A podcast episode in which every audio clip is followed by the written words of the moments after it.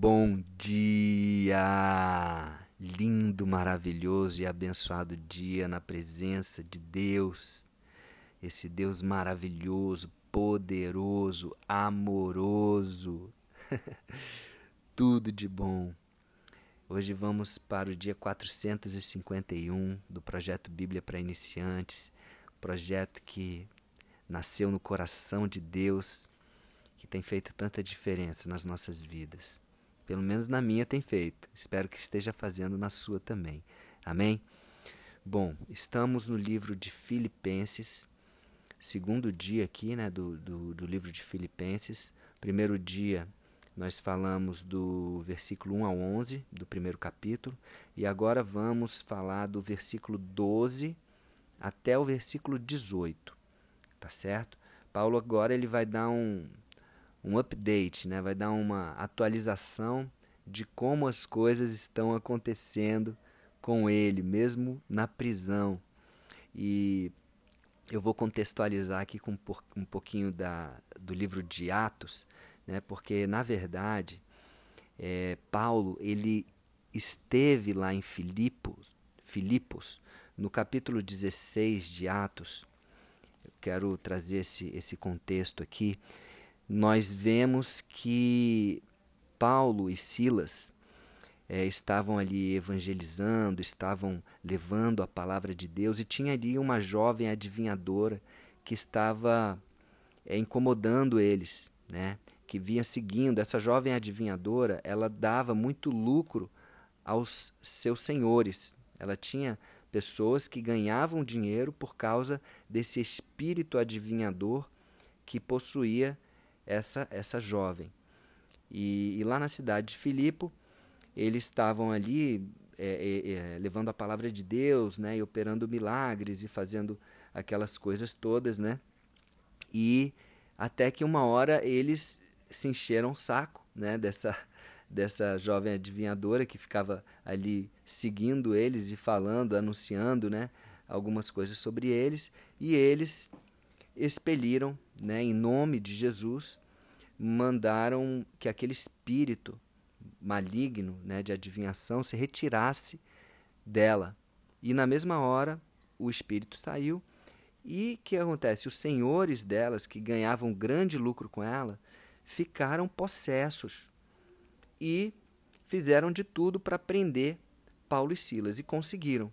Né? Depois de vários açoites com varas, né, eles foram encarcerados no, no, na, na prisão ali mais interior, né, e o carcereiro prendeu os pés dos dois no tronco. Falaram para colocarem eles numa prisão de alta segurança. Só que o que acontece? Naquela mesma noite, Paulo e Silas, por mais que estavam ali, tinham recebido açoites, tinham sido maltratados, estavam ali presos, né, com os pés presos daquele tronco, numa prisão interior, lá sozinhos. Eles começaram a cantar em alta voz louvores a Deus. Né, e todos ali da prisão escutavam a, a, a, os louvores deles. E aconteceu que vem um ter, sobreveio um terremoto grande, sacudiu os alicerces da prisão e as portas e as cadeias e tudo ali foi aberto. O carcereiro, nessa hora, olhando para aquilo, né, acordou, ele estava dormindo, e, e vi, vendo que as portas estavam abertas, que tava, as, as cadeias estavam abertas, ele puxou a espada e ia se suicidar, porque ele imaginou, caramba, eu tô, tô ferrado, né? Quando os, os, a, a, as autoridades vierem aqui, a, o, a, a, minha, a minha função eu não cumpri. E aí, quando ele ia se suicidar, Paulo gritou para ele: Não, não, não, não, não, não faça isso. Estamos todos aqui, ninguém fugiu. Está todo mundo aqui. Nenhuma pessoa, nenhum prisioneiro fugiu. Estamos, estamos todos aqui louvando a Deus, né? E ele ali, então, o carcereiro se aproximou, se, se prostrou trêmulo diante deles e, e, e, e falou com eles assim: O que, que eu devo fazer para ser salvo? Imagina essa situação, imagina essa cena. Né? Ele não tinha como não sentir a presença de Deus diante de tudo aquilo que estava acontecendo. E aconteceu, resumindo aqui, é, ele foi batizado né? levou, eh, lavou as feridas deles de açoites, tanto de Paulo quanto de Silas. Né? Imagino que aquilo devia estar aquela ferida profunda, né? A gente, quem viu o filme Paixão de Cristo sabe como era, era, era bem é, é, forte, né? Era, era maldade mesmo, né? O que eles faziam com aqueles açoites que tinham até na ponta dos açoites tinham alguns ossos e cortavam a pele, né? Então ele ali cuidou das feridas é, e pediu para eles irem para a casa deles. Então levaram, ele levou Paulo e Silas à casa deles e todos da, da sua casa acordou todo mundo lá, todos eles é, é, é foram é, é, batizados né, fez ali um, um, uma, uma refeição, uma ceia com todos eles, com grande alegria, né, e depois eles voltaram para a prisão. Olha que louco!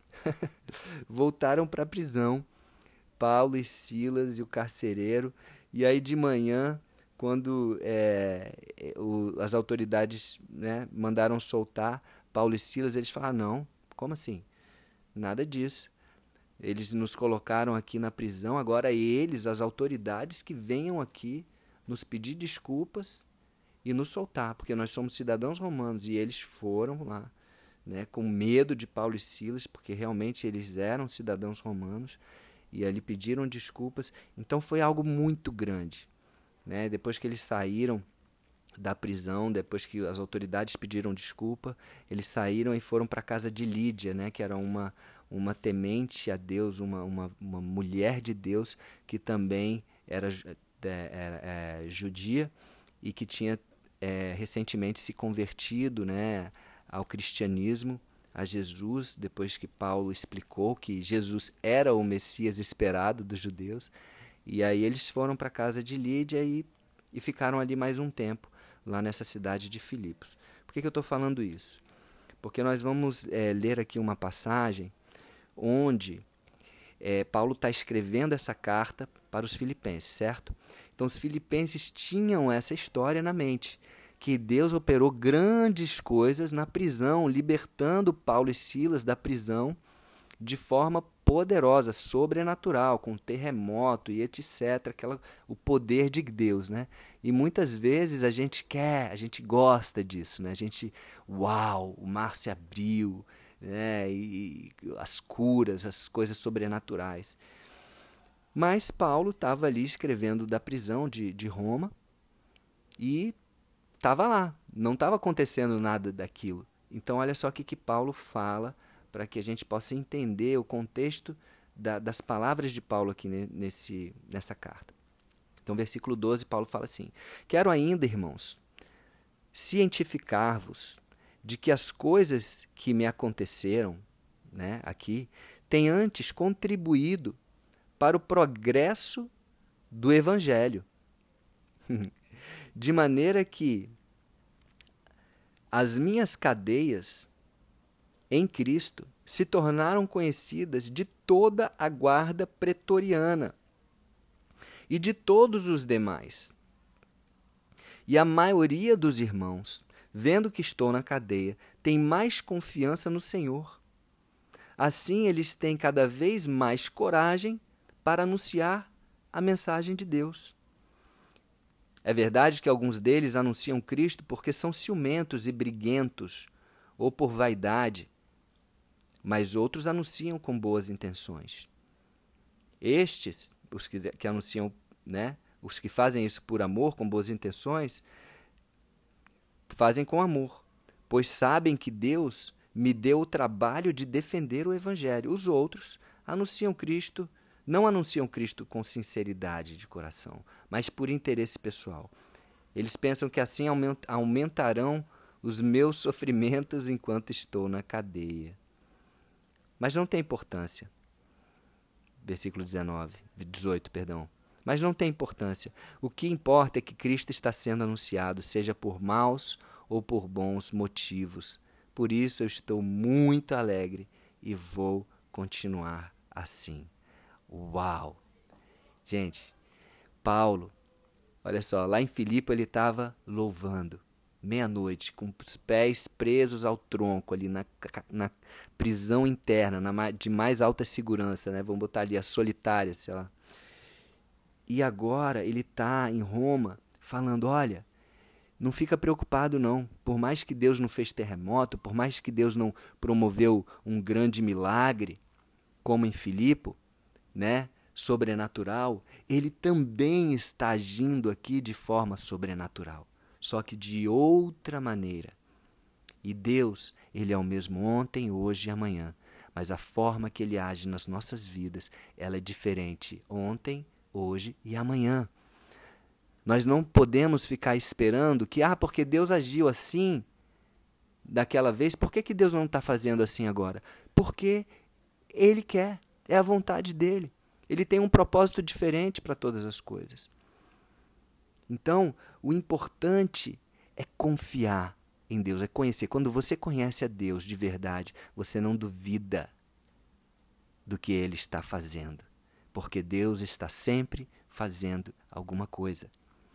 E com certeza, o que ele estava fazendo através da vida de Paulo, ali na prisão de Roma, e ele escrevendo a carta para os filipenses, e ele estava falando: Olha, acredite, eu estou bem, eu estou alegre, eu estou feliz. Por mais que eu estou preso aqui, e ele fala: minhas cadeias em Cristo não é, é não é não, não são aquelas não são aquelas grades, aquelas cadeias que estão tirando a liberdade de Paulo. Porque Paulo é um prisioneiro, sim, mas ele é um prisioneiro de Cristo, porque ele faz a vontade de Cristo, ele é um servo de Cristo. E ninguém pode tirar a liberdade de Paulo, porque a liberdade que ele tem é a liberdade que ele ganhou através da morte de Jesus naquela cruz, que, que libertou ele para que ele pudesse sim, de todo o coração, servir aquele que merece toda a honra e toda a glória, todo o louvor, toda a adoração, que é Jesus Cristo. Então, eu quero trazer aqui uma reflexão. Por mais que as circunstâncias possam parecer desafiadoras, possam parecer que, que estão nos limitando, né? limitando a nossa liberdade, limitando é, o nosso poder, a nossa forma de agir, não existe nada que possa limitar o poder de Deus agir na sua vida. Nada. Olha, nós estamos no meio de uma pandemia, né? nossa liberdade de ir e vir está sendo cerceada, eu e a Thaís, minha esposa. Nós éramos para estar na África em missões agora. Nós tínhamos planejado, compramos passagem com antecedência. Nós estaríamos agora ali fazendo missões, né? Só que nos foi cerceada essa liberdade de fazer isso. Nossa passagem foi cancelada, tivemos que redirecionar os nossos planos mas acredite, Deus tem feito grandes coisas através das nossas vidas. Através da vida da Thaís. A Thaís está aqui super emocionada, super é, constrangida e, e cada dia ela, amor, eu estou maravilhada com o que está acontecendo. E olha que nós não estamos lá na África fazendo missões. Estamos aqui, né, presos entre aspas por causa dessa pandemia, nos limita, limita, limitados a este a estarmos neste lugar agora, mas Deus tem operado de forma tremenda, tremenda, através da vida da Thaís, através da minha vida e através da nossa vida juntos, né? Nós, comunidade, como unidade, Deus tem operado poderosamente. E acredite, não há nada que você possa estar passando hoje. Você pode estar preso. Né? Temos vários exemplos de pessoas que foram presos. José, no Antigo Testamento, José do Egito, preso e operando, e Deus era com ele, né? revelando sonhos, é, é, preocupando com as pessoas, sendo excelente, sendo íntegro. Né? Buscando a presença de Deus e Deus honrando, Deus honrando. Não há nada. Cuidado para você não ficar olhando para as circunstâncias com seus olhos naturais e perder e perder a, a a grandiosidade do agir de Deus e perder a, a figura maior e perder o todo, né? E perder a, a como que eu falo, perder a ideia do todo, né? Que é muito maior do que um período da sua vida, uma circunstância que você pode estar passando. Amém? A eternidade, ela é muito maior do que nós possamos imaginar. O que estamos vivendo agora, essa pequena tribulação, e Tiago fala, tende por motivo de toda a alegria passardes por várias provações. Porque a provação da nossa fé, ela é fundamental para que nós possamos perseverar, para que nós possamos aperfeiçoar o nosso conhecimento em Deus, para que possamos aperfeiçoar o nosso amor, a nossa fé. Amém? E é isso que Paulo está passando aqui, e é isso que Paulo está é, comunicando para os filipenses. Amém? E para nós também, né? então é isso. Que Deus abençoe você, que você perceba o, o agir e o poder de Deus na sua vida em meio às circunstâncias de provação. Amém? Um beijo no coração e até o próximo dia do projeto.